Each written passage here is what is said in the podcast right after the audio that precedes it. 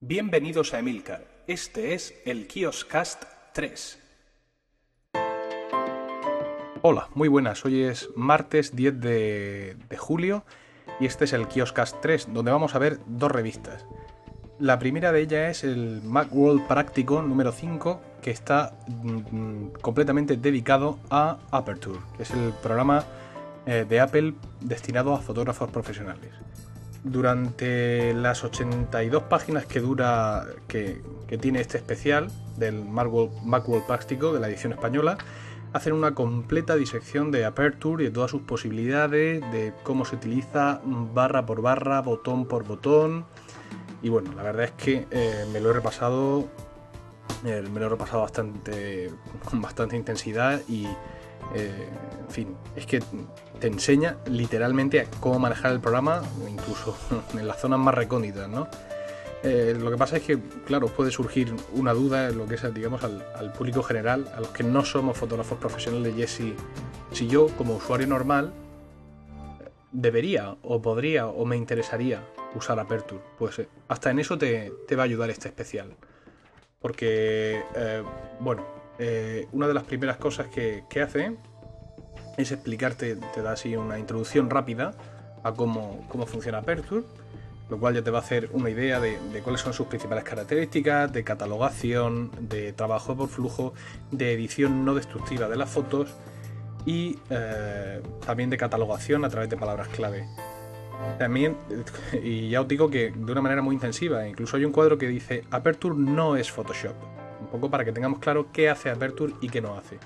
Después nos habla de los requisitos técnicos de, de Aperture 1.5, es decir, de, qué ordenador necesitamos, qué ordenador mínimo necesitamos para que funcione y qué tarjetas gráficas son las que funcionan y cuáles no. Habla del hardware complementario como monitores y su calibración, la cámara, tarjetas de lectores y luego ya se dedica a hablar de, su interfaz, de la, de la, pantalla principal, las opciones del, del navegador, todas las opciones de visión a pantalla completa, eh, etcétera y para luego ir profundizando un poco más en, en otras características como importación de archivos, eh, organización y catalogación de las fotos, álbumes inteligentes, herramientas de edición, etcétera, etcétera. Es decir, es completamente recomendable para los que tengáis algún tipo de interés en este programa.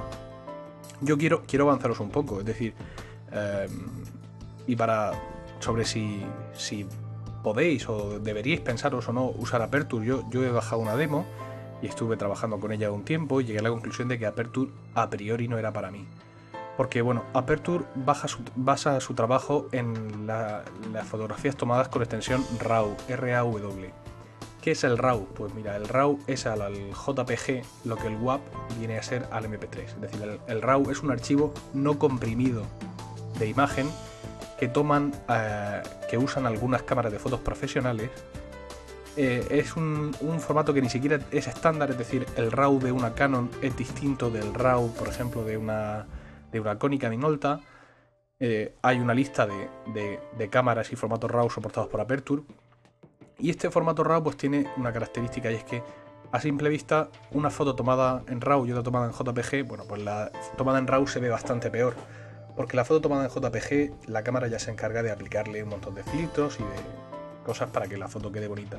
Sin embargo, la cámara, la foto, perdón, tomada en RAW eh, guarda dentro de sí muchísima información sobre color, iluminación, exposición, etcétera, lo cual permite a posteriori mmm, conseguir mucho más de ella a la hora de modificarla. Las posibilidades reales de retocar un JPG eh, pues la verdad es que no son muchas porque es una foto comprimida y lo que hay es prácticamente lo que vemos. Sin embargo, eh, a la hora de retocar un RAW las posibilidades son casi infinitas.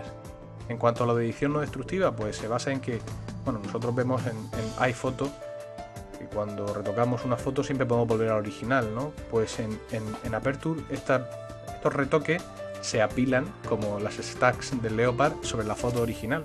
Y siempre tienen la foto original y todas las versiones de, de esa foto que, que has, que has, que has conseguido o que has hecho que te has planteado o que te has planteado hacer. Otra cosa interesante de Aperture es la catalogación, ya que tiene un sistema de, palabras clave mucho más útil y mucho más amplio que el de iPhoto. Pero bueno, iPhoto también tiene plugins, que incluso alguno gratuito, que te permite mejorar bastante el sistema que trae de catalogación y etiquetación de fotos. Con lo cual, pues yo mm, realmente creo que para usuarios normales que no tenemos cámaras que soportan formato RAW, iPhoto sigue siendo la opción más, más adecuada. Eh, otro asunto que también podría ser interesante es a la hora de exportar, publicar e imprimir.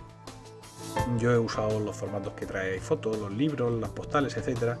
Y bueno, Aperture trae más formatos, trae formatos nuevos y trae eh, incluso posibilidad, muchas más posibilidades de, modificar los formatos que, que trae establecidos, que en, iPhoto no pasa. En iPhoto pues tienes lo que tienes, puedes poner 2, 3, 4, 5 según qué composición, fotos por página y, listo. Sin embargo, Aperture tiene muchas más posibilidades. Pero os insisto que creo, creo que a no ser que vuestra cámara de fotos use este formato RAW, o que, aunque no lo use, seáis unos fotógrafos eh, aficionados tremendos, de estos que hacen miles de fotos, etcétera, creo que si no son estos vuestros casos, para un usuario normal, iPhoto con plugins y complementos en estos momentos pues es, cubre creo todas las todas las, necesidades del usuario normal, aunque Aperture, mm, por lo que he leído, es un software increíble y aunque no penséis eh, acceder a él, no, no, está de más echarle un vistazo a este, a este extra de Marvel práctico, porque creo que en Aperture hay muchas cosas que se pueden ver en el próximo, en el próximo iPhoto. Bien, pues continuamos, continuamos con, con otra revista, ya he comentado que era la Macworld el número de agosto de 2007, la versión americana. Porque hoy, a 10 de julio de 2007, aquí en Murcia, el Macworld español de junio todavía no ha salido de los kioscos, no sé qué le pasa, pero bueno. Bien, Macworld nos sorprende pues con una nueva portada basada en un número. Eh, os recuerdo que en, el número de julio hablábamos de 53 gadgets para echar a andar, eh, Year to Go decía, y ahora son 63 grandes descargas para Mac. otra portada simpática fue la de febrero de 2006, la que, la que dan de los 32 mejores productos Mac. Eh, tiene una especie de alergia a los números redondos, pero bueno, no pasa nada. La Macworld eh, pues tiene ya sus, sus, secciones habituales y eh, en este caso lo más interesante es un, pequeño, prestando un poco de atención a las características de Leopard que se, se descubrieron en la WWDC, eh, incidiendo un poco sobre ellas, no mucho, solo, solo un par de páginas. También hablan un poco de esta entrevista en común de eh, Steve Jobs y, Bill Gates.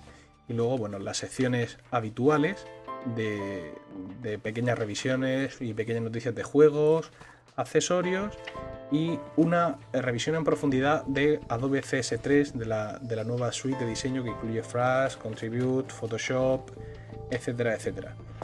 Más revisiones de software y hardware hasta que vamos ya a lo que es la sección eh, principal, que es los 63 grandes programas de Mac. Eh, estamos hablando de programas pequeñitos, descargables de internet, de estos que suelen costar pues entre 10 y 15, 20 dólares todos perfectamente clasificados por secciones. Eh, algunos ya los conocía yo, como Caffeine, por ejemplo, o de Unarchiver, que es un sustituto del, compresor que viene, que viene en el sistema operativo en Tiger. Eh, hablan también de Double Take, que es otro programa que uso, que es para componer imágenes panorámicas. Él solo te las compone y te las alinea perfectamente. Eh, Flickr Booth, que te sube automáticamente a Flickr las fotos que tomas con, eh, con Photobooth. Esto es peligroso, ¿eh? porque se queda activado. Yo cuando lo instalé no me di cuenta de que se quedaba activado y cogió las dos fotos que tomé siguientes, las subió a Flickr y no me di cuenta hasta semanas después. Afortunadamente no eran fotos demasiado, demasiado impúdicas. Eh, también hablando sobre tratamiento de imagen, el Flickr Uploader, que es un plugin para iPhoto para subir directamente tus fotos a, Flickr. Posterino, que es para crear pósters. Y bien. Eh, más programas, yo digo, por secciones y creo que, por una vez voy a currarme un poquito más este Kioscast y en el post en el que ah, voy a anunciar en el blog, con el que se ha anunciado en el blog este, este Kioscast, voy a incluir vínculos a los 3-4 programas que... No, 5, venga. No, demonios, uno por sección. De las secciones de las que hablan aquí, voy a incluir un link al, de los programas que recomienden por sección al más interesante. El siguiente artículo grande se llama The Google Office y habla pues de la manera, si es que es posible, que en, una empresa se sustituya la suite Office o cualquier otra suite que se use, se sustituya completamente por las aplicaciones de Google. Todo esto a raíz del, servicio Google Apps for Domains, que, está en estos momentos Google eh, publicitando mucho y que es realmente útil a la hora de, trabajar, de trabajar colectivamente.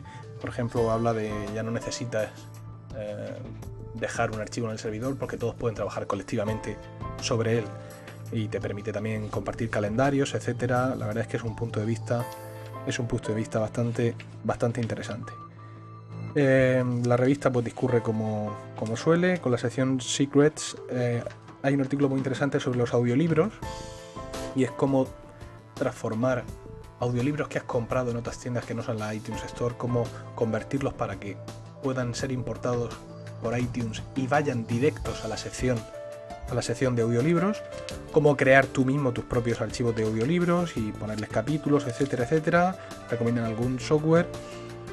Y eh, bien, pues al final pues la sección de trucos habitual y esto es lo que, lo que da de sí la Macworld eh, de, de, agosto en un número que me parece muy interesante por estas 63 grandes descargas y ya os digo que en el post en el, en el blog intentaré poner la. Ya os digo, unas 5, no sé, ya ven las que pongo, de las, más, de las que me han resultado más interesantes y que yo no conozca hasta el momento. Bueno, pues aquí acaba este Kioscast 3. Con, me quedo con muchísimas ganas de hablar del iPhone y algunos pensamientos que tengo sobre él y sobre su llegada a Europa.